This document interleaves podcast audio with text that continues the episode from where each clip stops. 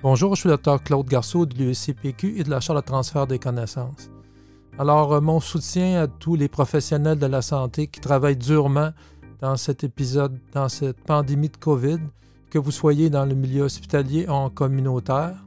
Et euh, bons souhaits à tous les patients diabétiques qui tentent du mieux possible de s'isoler et de, se protéger dans cette euh, période de vie de 12 à 18 mois de cette pandémie. Euh, malgré tout, euh, la science continue et nous devons tout faire pour traiter le mieux possible nos patients. Et j'aimerais donc vous résumer en quelques mots cette semaine euh, dans ce petit billet une étude très intéressante qui a passé un peu inaperçue, qui a été publiée le 2 janvier 2020, c'est-à-dire l'étude Treat Stroke to Target. donc, on sait que les patients diabétiques et les non-diabétiques qui ont fait un AVC d'origine ischémique sont plus, ont un risque résiduel d'événements cardiovasculaires malgré les traitements modernes d'environ 15% sur une période de deux ans.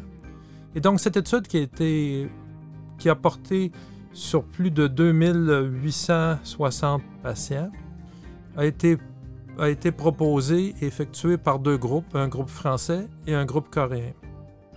Dans un bras de l'étude, on traitait les patients agressivement pour le cholestérol avec de hautes doses de tatine et si la, cible n'était pas atteinte, on ajoutait de l'ézétimide, de l'ézétrol pour obtenir un LDL à 1,7 mmol ou moins.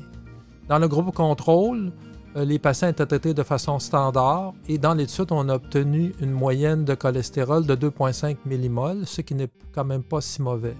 Les deux groupes avaient les traitements recommandés pour le traitement de l'hypertension euh, en visant des tensions artérielles à 130 sur 80 chez les diabétiques ou à 140 sur 80 chez les non-diabétiques et le recours à l'aspirine et aux autres antiplaquettaires.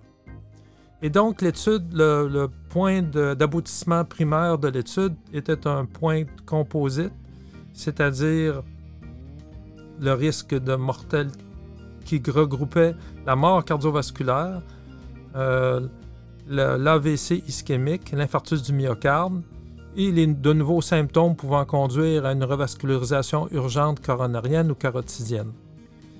Et donc, les résultats de l'étude ont démontré que dans le groupe témoin, qui a, qui a obtenu un cholestérol de 2,5 mmol ou plus euh, de LDL, nous avions un taux de complication qui était de 10,9 dans le groupe traité agressivement avec un LDL obtenu inférieur à 1,7 mmol, le taux de complication s'est abaissé à 8,5% avec une différence très significative et un, intervalle de confiance qui s'étalait de 0,6 à 0,98. Donc une étude euh, avec un bénéfice cardiovasculaire euh, et euh, neurologique démontré.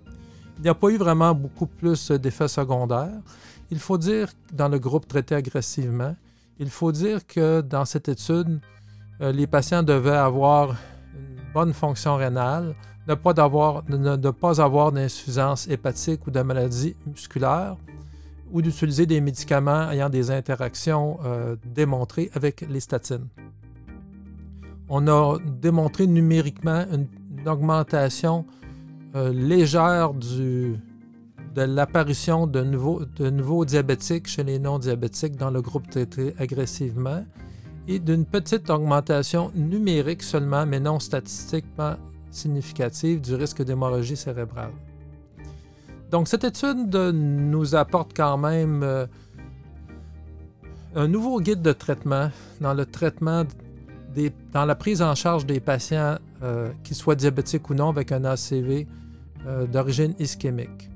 La nouvelle cible de traitement, maintenant démontrée, est un cholestérol LDL à 1,7 mmol. Il faut donc utiliser dès maintenant les doses suffisantes de statine dès le départ pour obtenir cet objectif. Il faut remesurer probablement le LDL après quelques semaines et ajouter de l'ézétimib pour viser un LDL en bas de 1,7 mmol. Dans cette période du COVID-virus, euh, il deviendra très difficile d'hospitaliser nos patients diabétiques avec ACV euh, qui auront besoin de réadaptation parce que le risque de contamination va demeurer quand même significatif pendant une période jusqu'à l'apparition d'un vaccin efficace. Il est donc, donc très important de traiter le mieux possible nos patients diabétiques avec atteinte ischémique démontrée neurologique. Alors, bon courage à tous. je vous convie pour un autre petit billet bientôt. Euh, sur le diabète et ses complications et les autres maladies cardio-métaboliques. Et à la semaine prochaine.